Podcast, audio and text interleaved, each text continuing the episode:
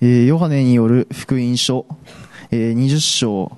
19節から31節までをお読みいたします。その日、すなわち週の初めの日の夕方、弟子たちはユダヤ人を恐れて、自分たちのいる家の戸に鍵をかけていた。そこへイエスが来て真ん中に立ち、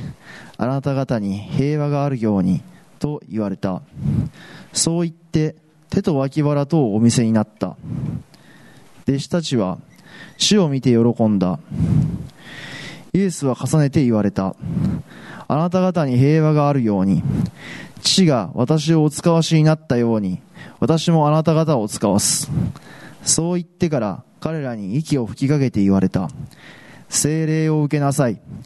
誰の罪でもあなた方が許せば、その罪は許される。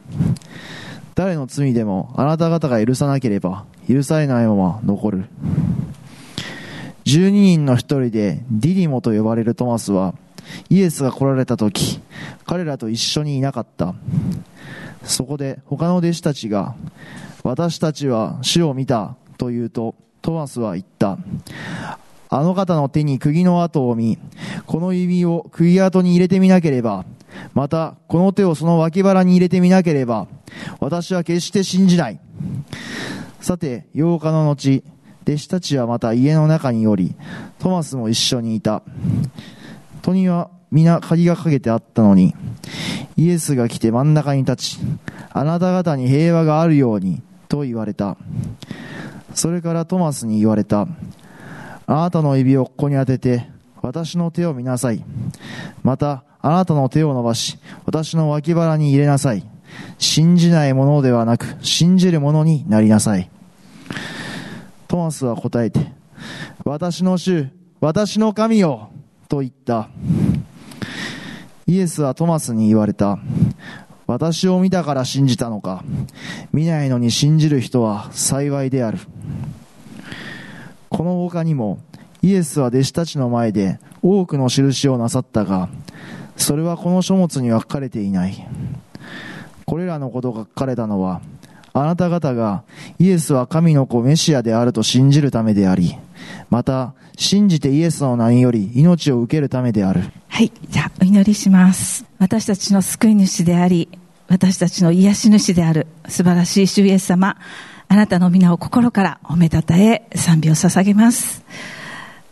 今、この場にあなたご自身がご臨在を表してくださって、神様私たち一人一人の本当に必要をご存知です。今日も深く主が私たちの霊のうちに語りかけてくださって、私たち一人一人が本当に主に喜ばれる弟子として立ち上がり、前進していくことができるように、聖霊様どうぞ導いてください。今からの時、聖霊様ご自身が語ってくださることに期待して、素晴らしい主、イエス様の皆によってお祈りいたします。アーメン。アーメン。はい。では今日あの、今先ほど聖書を読んでいただきましたけれども、いよいよあの、ヨハネの福音書が、えー最後の方に近づいてきました。えーとですね、今日はちょっとあの最後のところなんですけれども、本書の目的っていうところ30節に、この他にもイエスは弟子たちの前で多くの印をなさったが、それはこの書物に書かれていない。あの、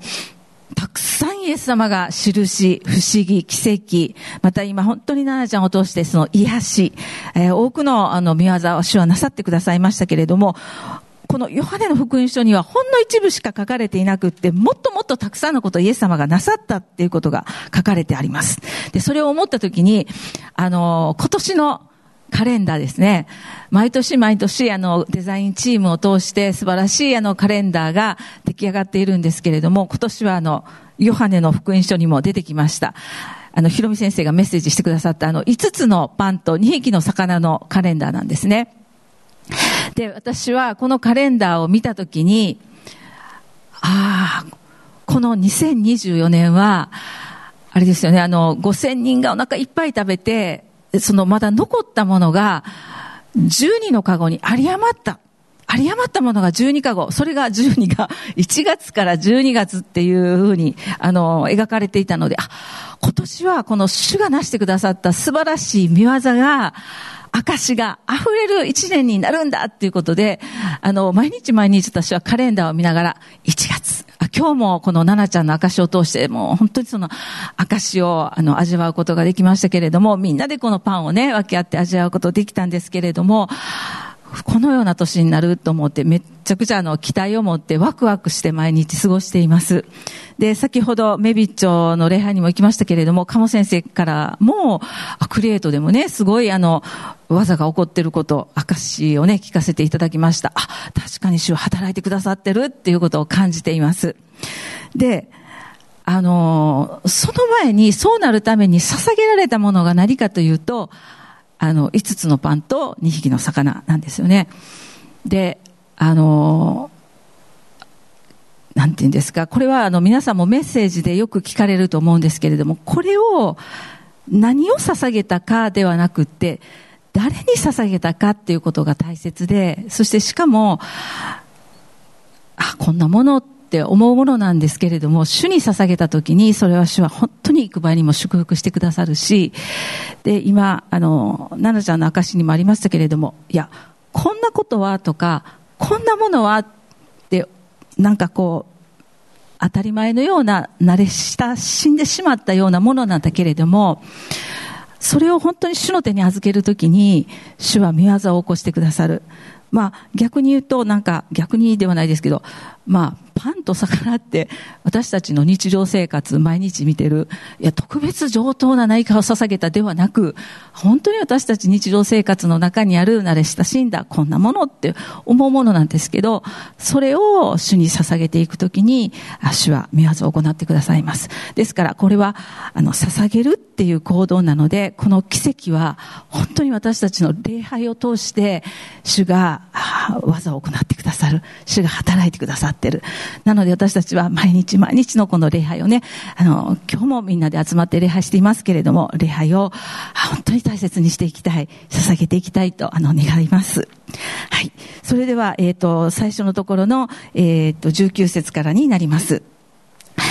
えー、なんとですね、弟子たちは、あの、マグダラのマリアを通してイエス様が復活したということをペテロとヨハネは聞いて、あの、その後情報を受け取ったんですけれども、しかしながらですね、弟子たちはユダヤ人を恐れて、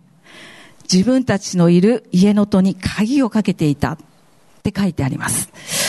えー、復活されたイエス様を知ったんですけれども、でも、あえて、あえてじゃないな、弟子たちはなおも、この人を、ユダヤ人を恐れていたんですね。いや僕たちも逮捕されたらどうしようっていう恐れだったかもしれません。でも私はあの、これを読んだ時に、なんだこの弟子たちは弱虫だなって言って、その弟子たちをこうな、なじるというか、馬鹿にするというか、そういう気持ちにはなれませんでした。なぜならば、私自身もやっぱり恐れて、鍵をかけて、閉じこもるっていうことがよく あるからです。あの、どうでしょうか？皆さん、どうですかね？傷つきたくない？誰からも何も言われたくない？もう恥かきたくない？失敗したくないっていうなんか、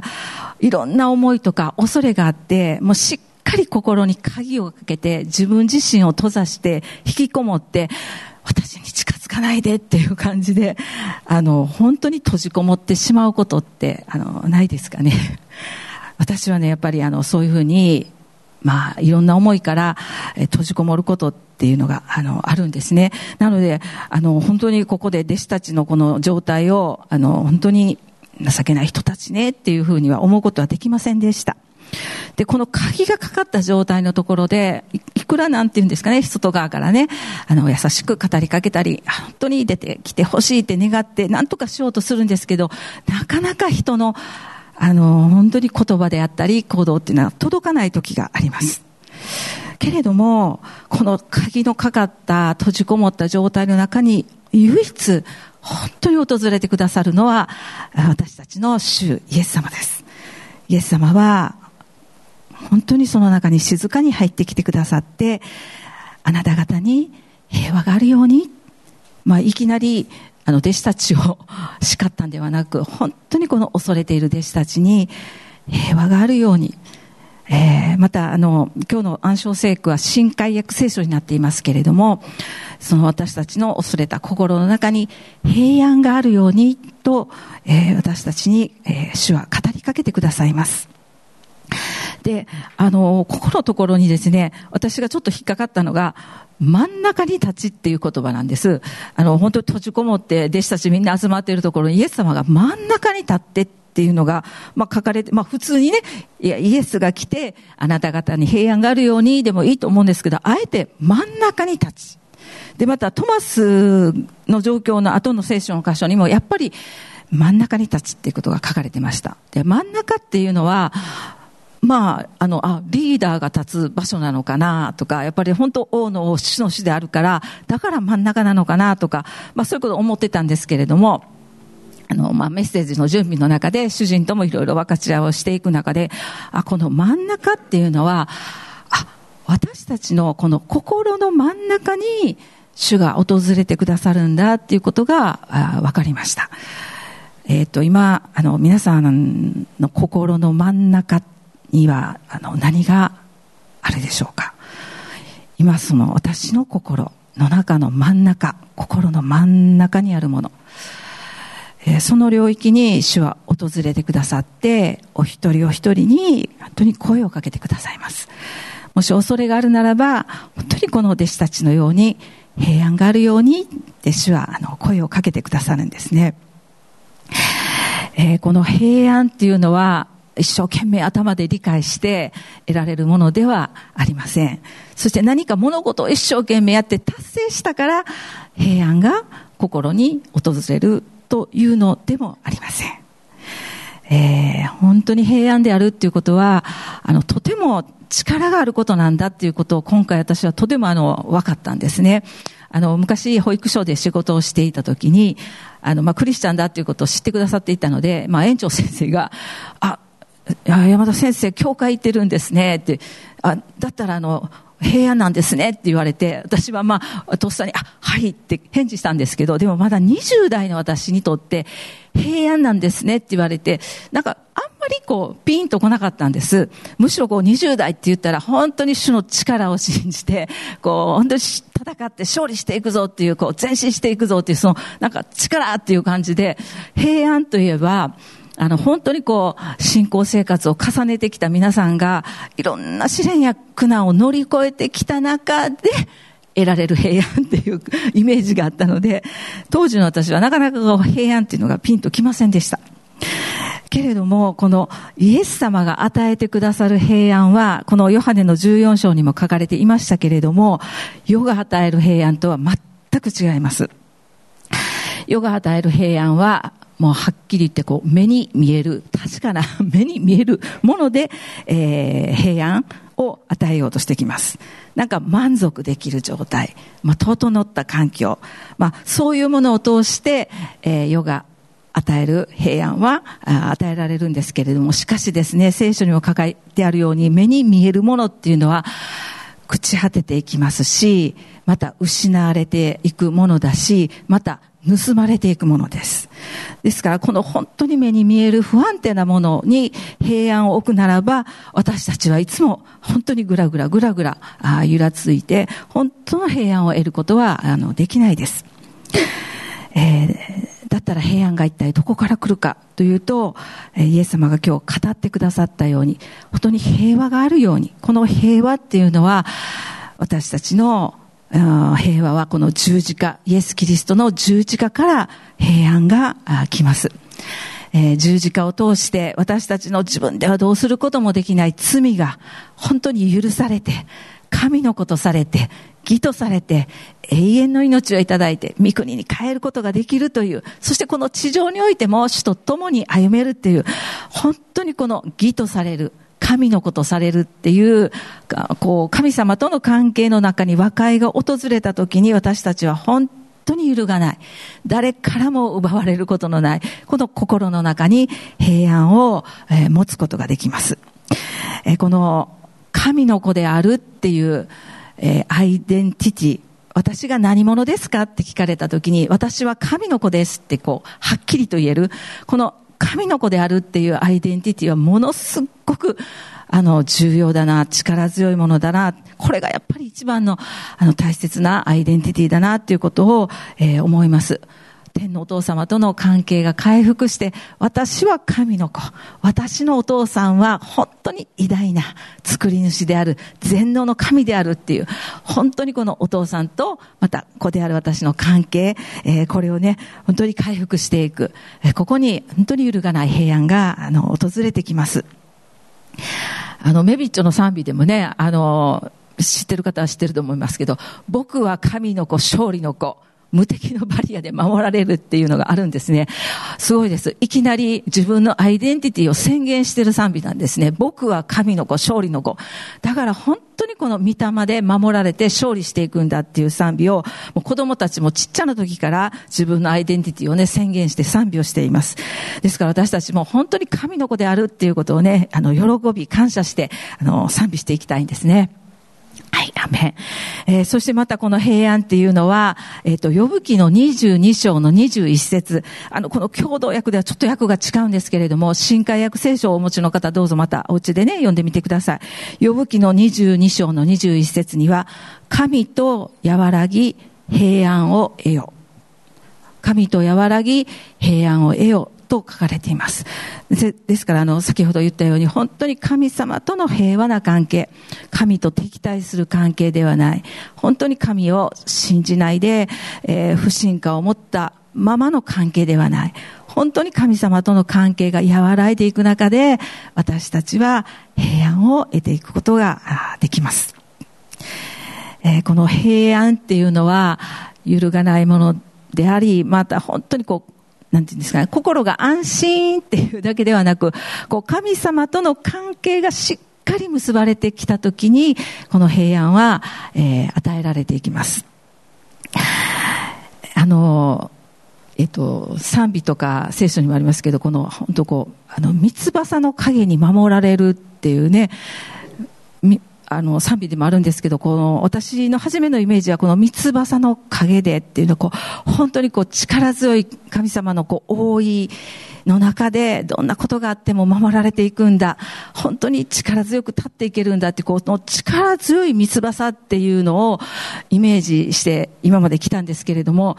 あの、最近ふと、あの、寒い毎日で、あれですよね、あの、朝起きるときってちょっと勇気がいるよいしょってこう、あの、気持ちを気合い入れて起きないといけないんですけど、いや、ちょっと待って、いや、三つ葉さって、いや、ダウンと一緒っていうの、ね、ダウンって鳥の羽なので、あ、そうか、三つ葉さって力強さもあるけど、この本当に今自分が、あの、暖かいダウンの布団の中で、あもう心地がいいなっていう中に置かれているので、あ、本当にこの種の身腕の中、三つ葉さの影にあるっていうことは力強さとともに、この本当に温かい、主の優しい守りの中にあるんだということもあの、感じることができたんですね。しかしです。しかし、主は、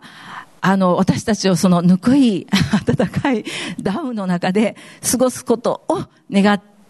ておられる神様ではなく、それも大事なんですけれども、神様がその次に弟子たちに言われた言葉は、私はあなた方を使わすっていう言葉なんです。私たちが本当にこの首都の関係の中で得た平安を握って、今度はこの次の人たちに私たちが使わされたその現場にこの平安を届けてほしいっていうのがあの主の願いです。えー、私たちね、この教会にいるといつも毎週のように私たち使わされてますよ。私たちには現場がありますよっていうメッセージを、あの、聞きます。また、増田さんを通しても、あの、メッセージをね、えー、の中で、あ、本当に現場で使わされていると、こんなことが起こってるんだっていうことも、あの、聞かせていただきました。増田さんが校長先生だから特別なのではありません。本当に私たち一人一人、学生であったとしても、主婦であったとしても、えー、本当にどんな職業についていたとしても、私たち一人一人が主からそのところに使わされて、この主の平安を持ち運ぶものである。主はそのことを私たち一人一人に願って、今私たちを使わせてくださっています。そしてそのために、その次に主がしてくださったことは、えー、彼らに息を吹きかけて言われた。精霊を受けなさいっていうことです。えー、私はあの先月、あの、えっと、祈り会の時にもちょっと言わせていただいたんですけれども、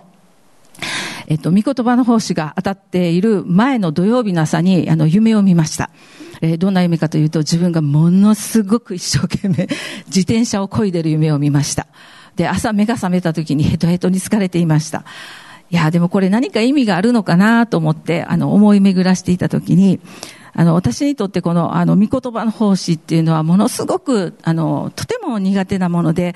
もう本当に主人に何回も何回も、お願いですからもうこの奉仕から下ろさせてくださいってもう私はできませんっていうことをあの何回もあの言ったほどに私にとってはとてもあの本当にこう重たい奉仕なんですね。なので、あの、一生懸命自転車をこぐように、やっぱり、あの、主に祈りながら、委ねながら、準備しているつもりでも、むちゃくちゃなんか頑張ってたようです。で、あの、思ったことは、ああ、そうかって、あの、自転車ね、主人も子供たちによく言うんですけど、あ大丈夫か？と君、自転車に油さしてるんか？っていうのは、あの、よく 言ってます。あ、その言葉を思い出した。そうそう。自転車にこう油をさせば、そんなにむちゃくちゃ私が力を頑張って漕がなくても、自転車はスイスイスイスイ走ってくれるので、あ、そうそう、今、本当に御言葉の奉仕をするのに、私に必要なのは、この本当に油注ぎ。精霊様が本当に大事なんだっていうことをもう一回気づかせていただいて、あの、むちゃくちゃ自分の力で頑張るのではなく、本当に精霊様の油をいただいて、えー、奉仕をしていくことの大切さっていうのを、あの、先月ね、気づかせていただきました。本当に感謝でした。ですから、あの、私たち一人一人も使わされたものとしてね、この精霊様を受け取る油を注いでいただく、本当当に今、あの、里子を見ていますけれども、油注ぎが必要です。もう本当に、まあ、体力的なこともありますけれども、まあ、やっぱりやってほしくないなって思うことをいっぱいいっぱいしてくれるので、もうついついこちらも頭がカーッとなって、わーってなることが多々あるので、本当に日々、神様からの油注ぎをいただきながら、使わされたところでね、奉仕を全うしてしていきたいと思います。で、この精霊っていうのは、もう本当に、あの、もうね、一生懸命自転車こいでカラカラになった私たちに、あの、潤いを与えて、え、くれるものです。創世記の2章の 7, 節には、え、私たち人間は地の塵から、え、作られました。まあ、塵の状態はもうカラカラで、もう何の力もないですけれども、でもそこに神様は息を吹きかけてくださいました。この息っていうのは精霊の息です。この息を吹きかけられた時に聖書に書かれたように人は生きるものとなった。本当にその形だけではなく、内側からこう、霊が生きるものとなりました。また、あの、エゼキエル書の37章の、えー、4節また、えー、5節のところ、あの、これも何度か開かれているので、皆さんよくご存知のえ、聖書の箇所だとは思いますけれども、エゼキエルの37章のところにも、やはり、あの、霊が、えー、吹きかけられる箇所があります。えっと、ちょっと読んでみますね。エゼキエルの37章の4節そこで主は私に言われた。これらの骨に向かって予言し、彼らに言いなさい。枯れた骨よ、主の言葉を聞け。これらの骨に向かって、主なる神はこう言われる。見よ、私はお前たちの中に霊を吹き込む。するとお前たちは生き返る。主の言葉を聞け。そして霊を吹き込む。するとお前たちは生き返る。えー、37章の10節には、私は命じられたように予言した。すると霊が彼らの中に入り、彼らは生き返って自分の足で立った。彼らは非常に大きな集団となった。えー、霊が私たちの内側に入ってくるとき、また主の言葉を聞くときに、私たちは生き返って、今度は自分の足で立ち上がる。そして本当に大きな軍団、神の軍団となって、えー、本当に弟子の群れとなって立ち上がって前進していくことができる。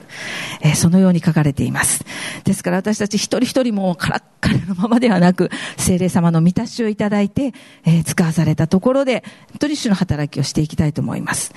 で、その次に主イエス様が語られたことは、えー、聖書の箇所23節には、誰の罪でもあなた方が許せばその罪は許される。誰の罪でもあなた方が許さなければ許されないまま残ると書かれてあります。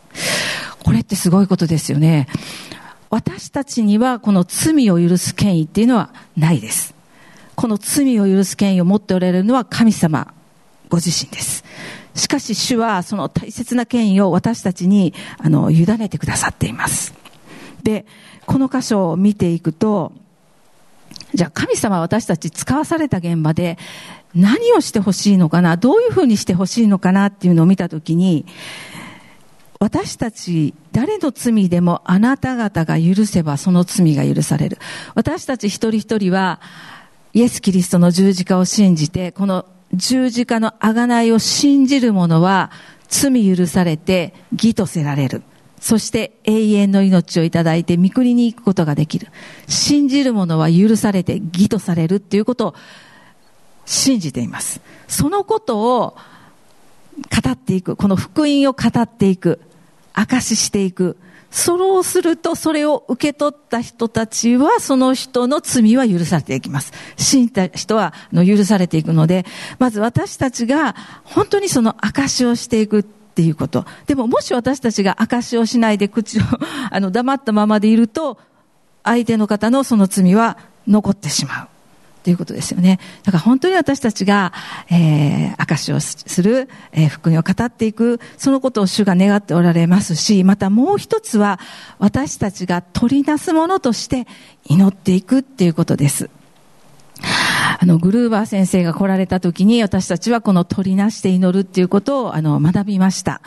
で、えっ、と、まあ、グルーバー先生の時代、もう20年ほど前なので、今のようにね、携帯がない時代でした。で、グルーバー先生が電車に乗っておられると、見ていると、電車の中の若い人たちは、まあ、今は携帯ですけど、みんな何か漫画か雑誌を読んでいる。で、どうもその雑誌はあんまり良くないものを読んでるっていうのが、まあ先生分かったそうです。でも、その時にグルーバ先生すぐ鳥なしの祈りをなさって、えー、主よ、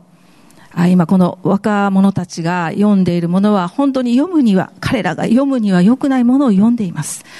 彼らの罪をどうぞ主を許してください。そして彼らが本当に主の愛の愛に、えー、気づくように、主の慈しみに触れることができるように、聖霊様働いてください。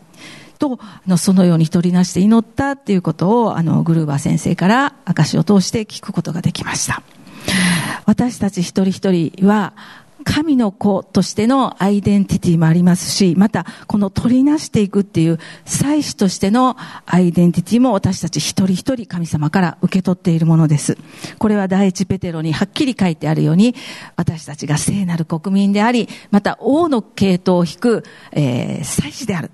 私たちが祭司であるということを書かれてありますから、私たち一人一人が、あの、取りなして祈っていく。このことを主は使わされた現場で、えー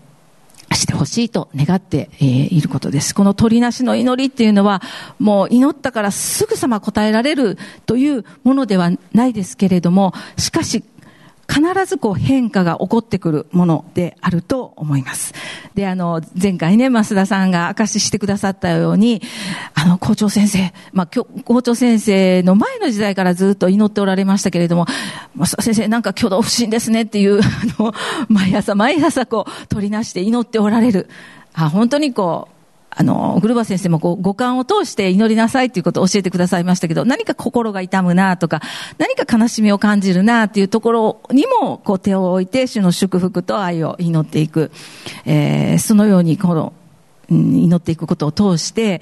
あの、本当に長く祈りを取りなしをね、積んでこられたと思うんです、学校現場で。で、その中で、あの、証の中で、お寺のおじいちゃんでしたっけ？あの証を聞いたときにね、あ、これは急に起こったからなったことじゃないなっていうのは私はあの思いました。本当に積まれてきた鳥なしの祈りと、そして、えー、本当に子供たちと良い関係を結んでいく、本当に地域のために祈る。また、本当に多くの、まあ、ご家族も、あの、取りなして祈ってこられたと思いますけれども、その、鳥なしのゆえに、あの、本当にこう、あ、鮮やかといったおかしい、どう表現していいかわからないんですけれども、あ、もう増田先生、そんな、いいですよって、こう、偶像に関わることはもうしなくていいっていうね、あの、そのことが起こったっていうのは、本当にここには、あ、鳥なしが積まれてきたことなんだなっていうことをすごくあの感じ取ることができました。なので鳥なしの祈りはもうすぐに目には見えないかもしれません。すぐに変化が起こるわけではない。すぐに答えられるっていうことは少ないかもしれませんけれども、でも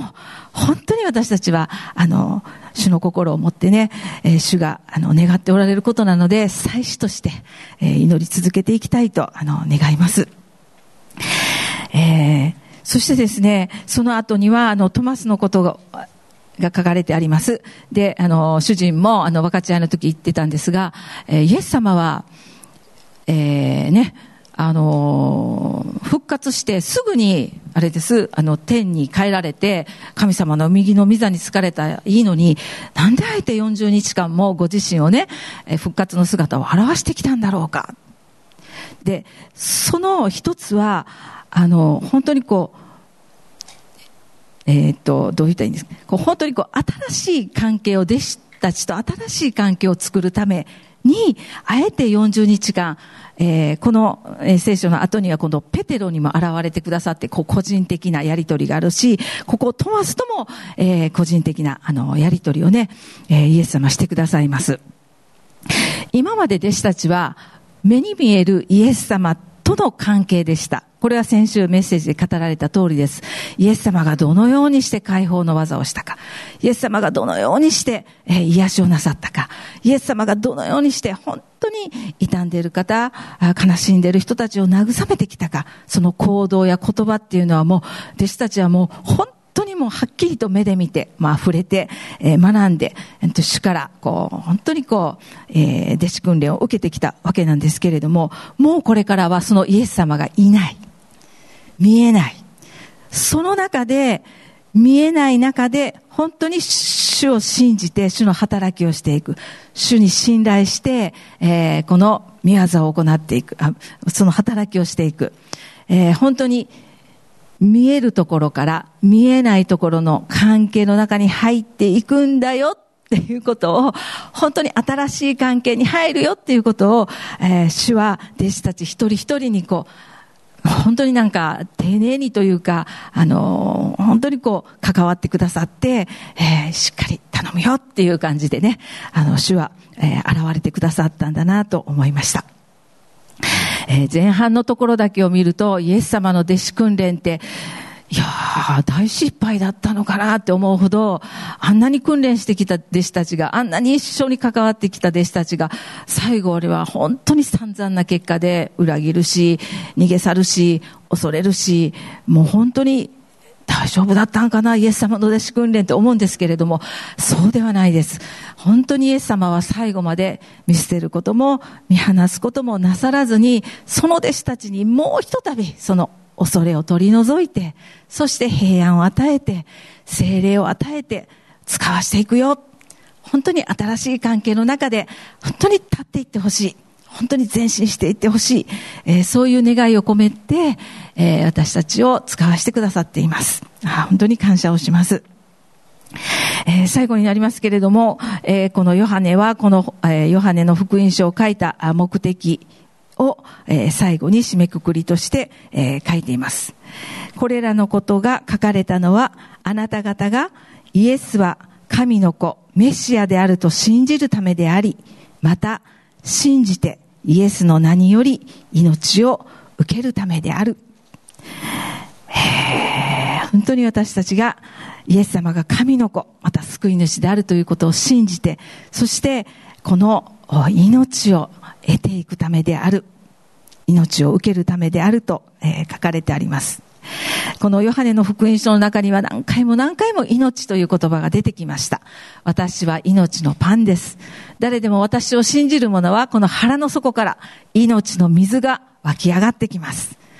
イエス様、まあ、本当に私が来たのは羊が豊かに命を得るためです。この命ということを本当に何度も語って、あ、本当に主の願いは私たちが命を得て、この人生を豊かに生きていく。命を受け取っていくと、本当に私たち一人一人が何のために生きているのか。神様の計画が何であるのか、それを知って生きていくことができるので、本当に命に満ち溢れたあ生き方があります。いろんな困難とか苦しみがありますけれども、でも神の計画の中でこれは本当に乗り越えていけば、さらに次の領域に進んでいけるんだ。この苦しみとか苦難も何か自分の成長のために主が与えてくださっているものなんだって、こう、本当に前向きに、えー、命があると前向きに受け取って、えー、ステップアップしていくことが、えー、できるんですね。そしてまたこの命を受け取っていくと、あのーお話ししたように、私たちのこう、アイデンティティがこう、回復していきますね。本当に自分自身が惨めだなとか、自分なんて嫌いだな、嫌だな、そういうアイデンティティから本当に、え、主と結ばれていくと、あ神の子としての自分らしさとして、自分らしい、本当にその、こう、自分っていうのを回復していくことができるんですね。まあ他の誰かにならなくて、もいい。本当に私は私として、え神に作られたものとして、喜んで、あの、生きていくことができます。あの、今、あの、若い人たちの言葉って全然もうわからない言葉がいっぱいあるんですけど、キャラ変っていう言葉があるんですよね。え、何やろうって思ったんですけど、キャラクターを変化変えていく。いや、この生き方って若い人、しんどいやろうなって思いました。だからその場面場面とか、その会う人とかによって自分のキャラクターを変えないと生活できない。毎日生活できない。いや本当にそれって自分が何者か自分らしさを見失っていく。本当に今の若い世代の人たちって大変な中生きてるんやなっていうことをあの感じました。でもイエス様とお出会いして、本当に私たち自身一人一人がね、主に特別に、あの、本当にこう、ね、大切な一人として、えー、作られたものとして、それが分かってくると、こうもう本当にキャラ変しなくても生きていける生き方ができる。自分らしくありのままで生きていける。ああ、そのことを思ったときに、このアイデンティティが回復していく、この種の命に溢れるっていうことは、とっても私たちにとって、えー、大切なことなんだなっていうことを思いました。えー、イエス様が今日、えー、私たちの心の真ん中に来てくださるので、えー、今、あの、心の真ん中に、えー、私たちが今持っているもの、まあ、恐れかもしれませんし、怒りかもしれませんし、悲しみかもしれません。いや、そういうものはなくって、本当に主の喜びが心に真ん中にある。本当にそれは感謝していきたいと思います。えー、その本当に真ん中の深いところに主ご自身が、えー、来てくださるので、えー、そのところに、えー、主をお迎えして、そこで主が語ってくださる平安のこの命の言葉を受け取って、この正しい一週間も、私たちのこの一生も、主に使わされて、あの、生きていきたいと願います。お祈りをします。愛するイエス様、感謝をします。イエス様は一人一人を愛して、特別なものとして、本当に大切な息子、大切な娘として作ってくださったことを心からありがとうございます。今私たちが自分自身らしさ、アイデンティティを失って、もし壊れたままの状態であるならば、傷んでいる状態のままであるならば、イエス様どうぞ、今、私の心の真ん中に来て、その領域に、イエス様あなたの御声をかけてください。御言葉を聞かせてください。あなたの声を通して、たった一言、平安があるように、その一言で弟子たちの恐れが吹き飛んだように、主よ、今、私たちの心の真ん中に、あなたの声を喜んでお迎えをします。イエス様どうぞ来てください。今私の心の真ん中に訪れてください。感謝します。イエス様、あなたの平安を持って、神のこのアイデンティティを持って、また祭司として私たちはこの新しい一週間使わされていきます。聖霊様どうぞ上からの豊かな油注ぎを与えてくださって私たちが喜びの油を持ってこの一週間もあなたと共に歩んでいけますように力づけてください。感謝します。素晴らしい主イエス様の皆によってお祈りいたします。アメン。アメン。